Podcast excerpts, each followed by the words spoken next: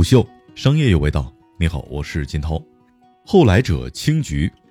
二零一九年春节刚过，滴滴两轮车事业部总经理张志东在青桔内部立下一条军令状：滴滴的两轮车要在春节之后的三个月实现毛利上岸。业内越来越多人唱衰共享单车，曾有人这么形容街头的共享单车：疯狂的资本退场之后，满街的废铁。如果不出意外，上半场的杂乱无序将会持续。然而，没人想到，青桔在春节之后毛利如期转正，又在四个月之后订单规模实现翻倍。就在今年上半年，共享单车的战争格局发生了变化。如果按照单量计算，目前哈罗第一，青桔第二，美团第三。那么，是什么让青桔在短时间内毛利转正、规模翻倍呢？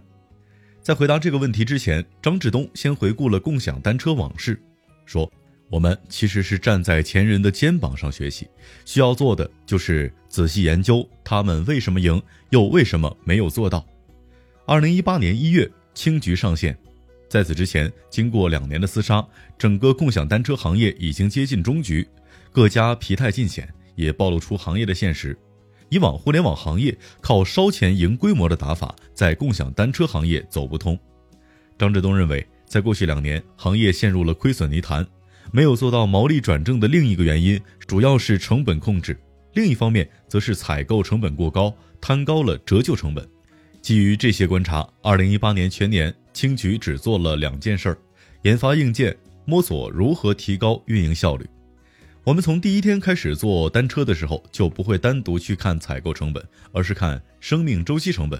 张志东这样说。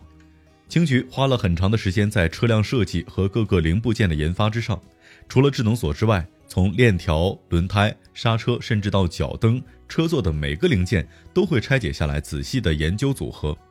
这么做的好处是，花了同样的成本，却能够降低车辆的损坏率和维修成本。根据青桔内部的计算模型，一辆青桔正常的使用年限能够达到三到四年。在延长使用时间的同时，也要降低车辆的丢失率。在目前，在包括滴滴在内的头部玩家们的共识是，解决丢失的重要一步是硬件扛丢。比如，智能锁能够精准定位，传回的数据能够判断出车辆是否处于正常营运的状态。除了控制成本之外，让青桔实现毛利上岸，还要靠提高营收。张志东认为，共享单车的核心价值还是提供相对便宜的出行。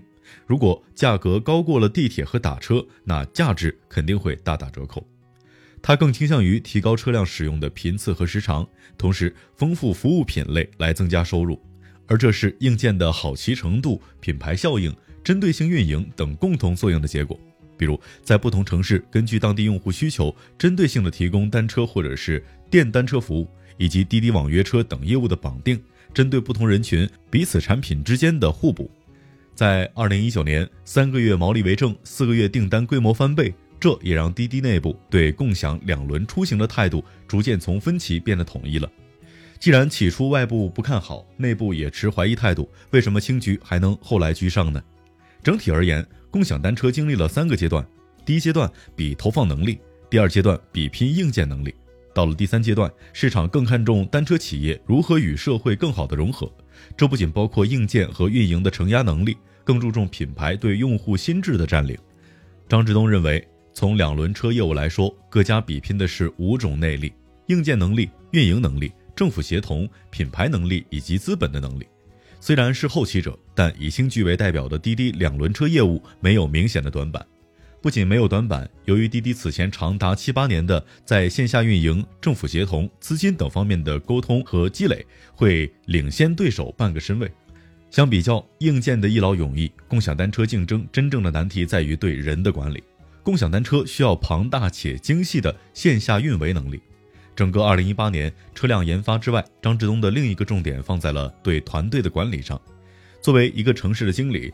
除了做好安全，你的第一要务就是资产不能丢。先别管做多少单，守不住资产的城市经理就是不合格的。而依靠滴滴平台的优势，青桔有着更加智能的共享单车管理体系，能够持续优化车辆的投放点位和调度策略。二零二零年四月，青桔被爆出完成十亿美金的巨额融资，美团也在几乎同一时间宣布要加大在两轮上的投入。曾经一度消失的共享电单车又重回战场。这一场战局又增加了不确定性。如果将时间稍微拉长来看，张志东认为，未来几年行业竞争比拼的是生态能力，硬件周期是三到四年。当这批投入的车辆被换掉之后，又要投入新的一批，这个时候看怎么能够既自己赚钱，又给生态带来收益，同时又被生态赋能。如果生态上输了，时间久了就会被渐渐的淘汰。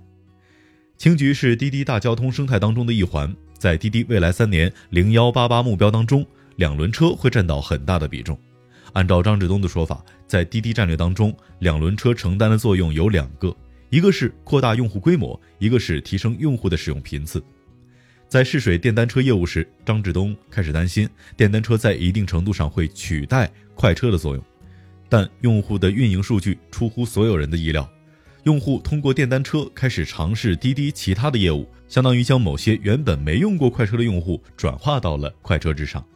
如果一定要问青桔的短板是什么，张志东回答说，目前在两轮车上输的较多的地方是投放量没有对手多。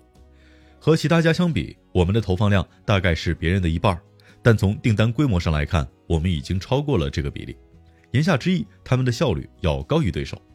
那是不是接下来就是加大投入、快速进攻的一年呢？张志东避开了“进攻”一词，他也没有定下多久要做到规模第一，只是说。规模第一不是我们今年的目标，今年的主节奏是做好自我导向到用户导向。我们所说的用户，不仅包括日常的骑行用户，也包括我们的运营伙伴、各地政府和社区，尤其是社区。我们今年会跟他们产生更多的联系。在布局上，除了一二线城市之外，对中短途出行需求更多的小型城市也会有更多的探索。今年五月，青桔刚刚宣布刘昊然成为其首位品牌代言人。选择在现在这个时间点在品牌上做投入，张志东表示，是因为对星爵的用户而言，尤其是占到七成以上的年轻用户，希望在已有的好骑好看的品牌认知以外，进一步的提升用户好感度。好，虎嗅商业有味道，我是金涛，四点水的涛，下期见。虎嗅。商业有味道，本节目由喜马拉雅、虎嗅网联合制作播出，欢迎下载虎嗅 APP，关注虎嗅公众号，查看音频文字版。